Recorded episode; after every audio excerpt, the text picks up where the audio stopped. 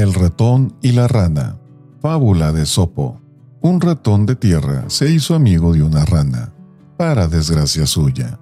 La rana, obedeciendo a desviadas intenciones de burla, ató la pata del ratón a su propia pata. Marcharon entonces primero por tierra para comer trigo. Luego se acercaron a la orilla del pantano. La rana dando un salto, arrastró hasta el fondo al ratón, mientras que retosaba en el agua lanzando sus conocidos gritos.